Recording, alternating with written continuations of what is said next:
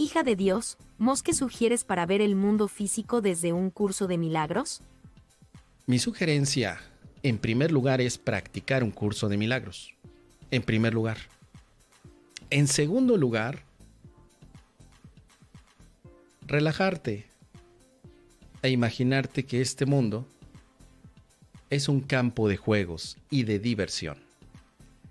Y en último lugar, simplemente observar y descansar. Es lo que yo te puedo sugerir, querida hija de Dios.